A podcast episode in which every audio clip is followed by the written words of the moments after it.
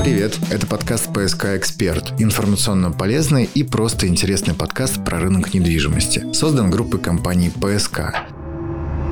Сегодня мы продолжаем вводный цикл нашего подкаста. Первый выпуск был посвящен морю. Обязательно послушайте, если вы пропустили. Тема сегодняшнего выпуска – реки Петербурга. Какую роль они играли в истории и развитии нашего города, почему все еще престижно и даже модно жить с видом на реку и кому на реке жить хорошо. Меня зовут Юрий. Меня зовут Илья. Немного общей статистики, без которой сложно обойтись, да и нужно ли. Черте Петербурга протекает около сотни рек и каналов, хотите точнее, 94. Их общая протяженность составляет 300 километров или 7% всей площади города. Даже в Венеции и Амстердаме длина водотоков меньше. Гидрологическая сеть города активно видоизменялась в течение всей истории Петербурга. Для строительства города в низком болотистом месте требовались каналы и пруды для осушения всей этой территории. С течением времени многие водоемы теряли свое первоначальное значение, загрязнялись и засыпались. Вспомните хотя бы Лиговский канал, который был сооружен к 1721 году. Канал начинался на юго-западе у реки Лиги, которую сегодня вы знаете как Дудерговка, и заканчивался искусственным бассейном на углу тогдашней бассейнной улицы Теперь она называется улица Некрасова и Греческого проспекта. От бассейна через несколько лет проложили трубы к фонтанам летнего сада, которые пересекали реку Фонтанку по мосту Акведуку. Мост этот стал называться Пантелеймоновским, а река, которая раньше называлась Ериком, стала Фонтанкой. После страшного наводнения 1777 года фонтаны были разрушены. Так канал постепенно пришел в запустение, и участок за участком был засыпан. По направлению бывшего канала сегодня проходит Лиговский проспект. Мы почти сразу немного отвлеклись, ведь если говорить о реках Петербурга, вдоль которых и рос, собственно, Петербург, строились новые дома и селились горожане, то начинать нужно с главной реки Петербурга – Невы. И вообще Нева – это одна из самых молодых рек на планете. И название у нее говорящее. Нева с финского означает болото. Возраст Невы порядка 4000 лет. Молодая, но не то чтобы очень все-таки. Напомню, берет она свое начало в Ладожском озере, а впадает в Финский залив. Нева – это довольно большая река, ее протяженность 74 километра, максимальная ширина в районе Троицкого моста 600 метров, а в районе Дворцового и Благовещенского мостов Нева уже всего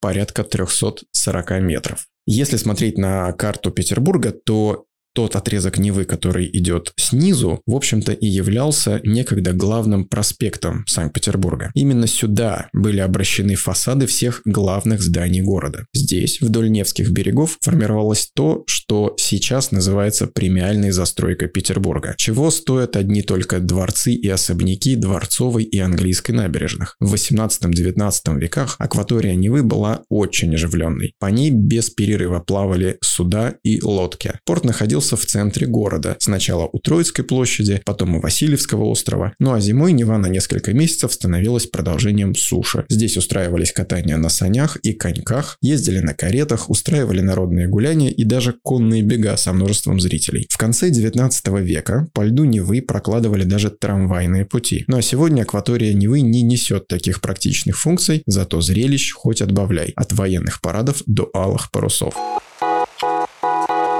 И если говорить о Неве сегодня, то стоит напомнить, что всего в 4 минутах непринужденной прогулки от набережной Невы группа компаний ПСК возводит клубный дом Бакунина 33. Девятиэтажный дом на 113 квартир очень удобно расположен. В одну сторону по проспекту Бакунина всего за 4 минуты вы можете дойти пешком до собственной Невы, а если пойдете в другую сторону, то уже через 10 минут, а на самом деле даже меньше, чем через 10, окажетесь на Невском проспекте. Все подробности проекта и актуальные предложения уточняйте в офисе продаж группы компаний ПСК.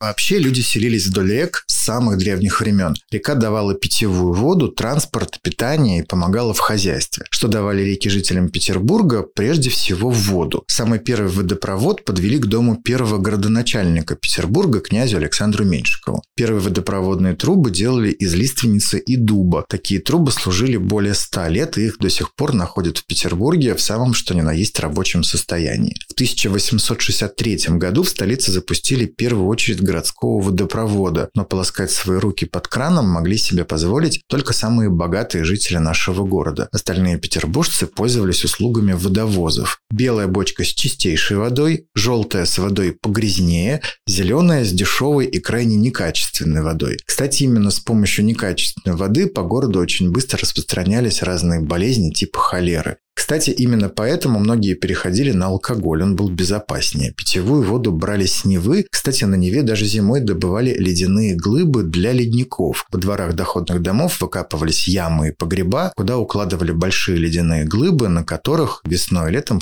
хранили мясо и рыбу. Реки были также важной транспортной и торговой артерией. Во все времена на фонтанке и мойке было не протолкнуться от лодок и лодочек с продуктами, дровами, мебелью и всем, что можно было купить или продать. Интересный факт, когда переворачивалась какая-либо лодка, спасать судно и груз надлежало дворникам дома, напротив которого и произошло это крушение.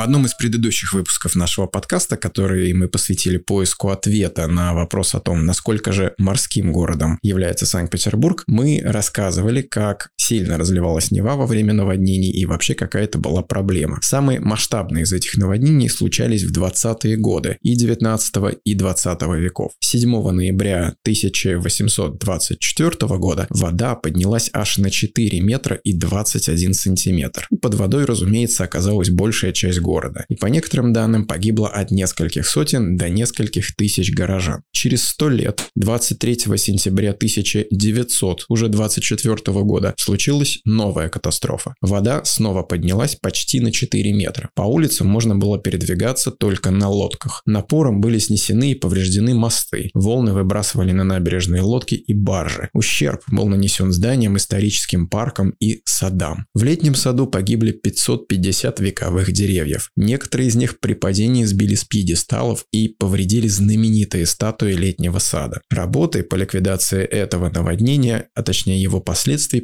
проводились в течение аж двух лет. Сегодня практически все петербургские реки имеют красивые набережные и одеты, как говаривал классик, в гранит. Но, как вы понимаете, было так не всегда. Та же Фонтанка сегодня река с длиной 7,5 километров и шириной от 37 до 70 метров. В 18 веке проток реки был более мелководный, но ширину местами достигал аж 200 метров. И только в 1780-х годах фонтанку расчистили, углубили, а берега одели в гранит. Для этого было задействовано 4000 человек. Самый же известный мост через фонтанку, Анечков, был открыт аж в 1716 году. Тогда он был деревянным, а до знаменитых коней Клотта оставалось еще 135 лет.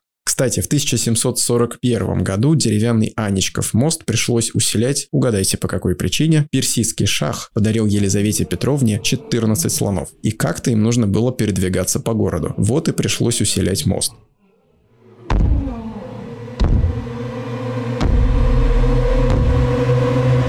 Те времена Фонтанка была южной границей города, и на мосту находился шлагбаум, где у всех, кто въезжал в столицу или покидал ее, проверяли документы. Через Фонтанку были построены семь типовых трехпролетных мостов. Из них до наших дней остались только Старокалинкин и мост Ломоносова. Ты кто? А? Во что веришь? Ни во что я не верю. Как ни во что? Почему? А потому. Сомневаюсь я. Во всем сомневаюсь. До гранита при укреплении набережных использовалось дерево. Вообще гранитные набережные в Петербурге начали появляться после окончания строительства Эрмитажа в 1762 году. Первая каменная набережная появилась, что логично, именно там. Затем строительство продолжилось вверх по течению Невы и перекинулось на другие реки. У реки Мойка, которую наверняка все так же, как и я, часто путают с Фонтанкой, тоже долгая история. До основания Петербурга ее называли то Мья, то Муя. Оба эти названия означали слово «грязное». Вот такой был узкий мутный ручей, вытекающий из типичного для наших мест болота. То ли из-за многочисленных бань, построенных чуть позже по берегам Муи, в которых мылись горожане, то ли благодаря трансформации полного названия Муа-Йоки, но уже с 1726 года реку стали называть Мойкой. Через Мойку переброшено 15 мостов, три из которых цветные. Зеленым, красным, синим и желтым мосты называли потому, что расположены они рядом друг с другом, и горожане часто их путали между собой. А почему три? Потому что сейчас они совсем не такие яркие, да и желтые переименовали в певческий. Мойка всегда находилась в центре города, поэтому после работ по ее углублению и очищению на ней стали селиться богатые жители города, закладывались особняки и дворцы. Еще одна водная артерия, без которой невозможно представить Санкт-Петербург, это канал Грибоедова. На месте этого канала протекала река Кривуша. Если вы любите гулять здесь, объяснять происхождение этого названия вам точно не нужно. К 1790 году Кривушу немного выпрямили, углубили, расширили и соединили с Мойкой, одели в гранит, ну и переименовали именовали по такому случаю. Происходили эти преобразования во времена Екатерины II, поэтому название придумали быстро – Екатерининский канал. На сто с лишним лет Кривуша превратилась в Екатерининский канал. В советское время, в 1923 году, канал стал носить имя писателя Грибоедова. Через канал Грибоедова переброшен 21 мост. Среди них есть висячие мосты, пешеходные, со львами, с грифонами, без таковых, и есть даже трехколенный и трехарочный. На месте слияния канала Грибоедова и Мойки в середине 18 века располагались перпендикулярно друг другу малоконюшенный и первоконюшенный, сейчас он называется театральный, мосты. Когда в 19 веке деревянные мосты стали заменять на каменные, по идее известного нам Карла Росси, было решено соединить все эти мосты в одной точке. Кроме этого, был построен и третий сухопутный мост, который также называют ложным. Теперь на этом месте бесперебойно фотографируются петербургские брачующиеся. На Петроградской стороне между Петроградским и Аптекарским островами протекает река Карповка, и ее длина порядка трех километров. На шведских картах 17-18 веков Аптекарский остров именовался как Корпи-Сааре. Речка же называлась Корпиёке. Именно поэтому они из-за обилия карпов получили получила и свое современное название река Карповка. В отличие от рек центральной части города, Карповка оделась в гранит достаточно поздно, лишь в 60-е и 70-е годы прошлого 20-го только века. Проекты благоустройства Карповки обсуждаются и по сей день. Четыре года назад, например, перед ансамблем зданий гренадерского полка открылась новая обустроенная прогулочная зона. На противоположном берегу, на месте созданного аж в 1714 году аптекарского огорода располагается ботанический сад Петра Великого. О более поздних, но не менее интересных памятниках на берегах реки Карповки группа компании ПСК сняла интереснейший фильм «Битву двух гидов». Обязательно найдите этот ролик в YouTube по запросу «Экскурсия по парадной части Петроградской стороны». Фильм был снят, разумеется, не просто так. Он был приурочен к строительству премиального жилого комплекса «Северная корона», который как раз и построен и уже, кстати, введен в эксплуатацию на набережной реки Карповки. Протяженность фасада вдоль реки Карповки жилого комплекса «Северная корона» премиального, хочу отметить, составляет аж 250 метров. И сейчас можно любоваться новым домом без строительных лесов.